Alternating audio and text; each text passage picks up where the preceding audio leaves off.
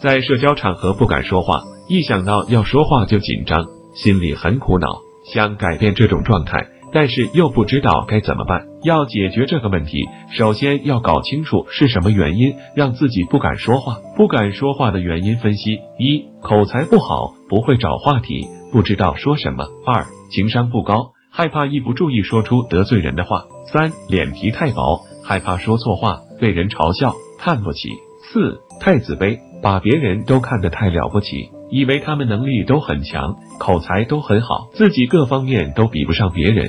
所以在别人面前没有气场，不敢说话。五、错误的认为与人说话就是要比谁口才更好，更会说，而自己口才不好，说不过人家，所以就不敢说。解决办法一：积极训练口才，让自己的口才慢慢好起来。口才不好是不敢说话的最重要原因。二、提高情商，学习社交知识，学会怎样为人处事、待人接物。知道什么话不能说，什么话可以大胆的说。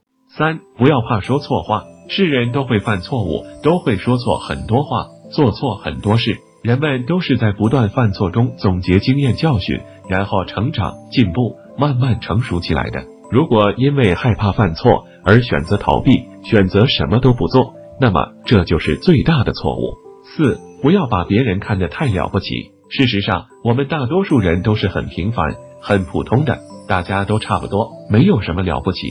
五，不要错误的认为与人说话就是要比谁口才更好。其实聊天的目的并不是比谁口才好，谁会说。聊天的目的一般是拉近关系，交流感情，促进了解，增加信任，沟通信息，交换意见，讨论问题，或者是打发时间，寻找乐趣等。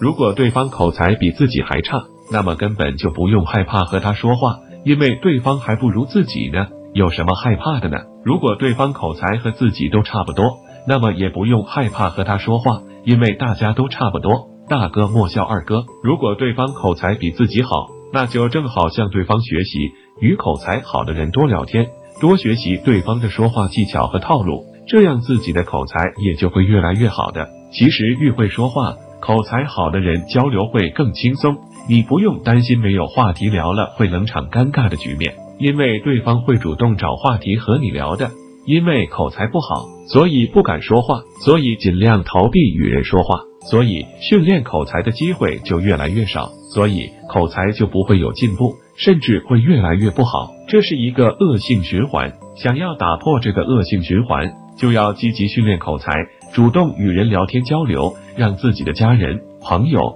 同事、同学、同乡都成为自己训练口才的陪练对象。这样，既与他们搞好了关系，自己也会练好口才。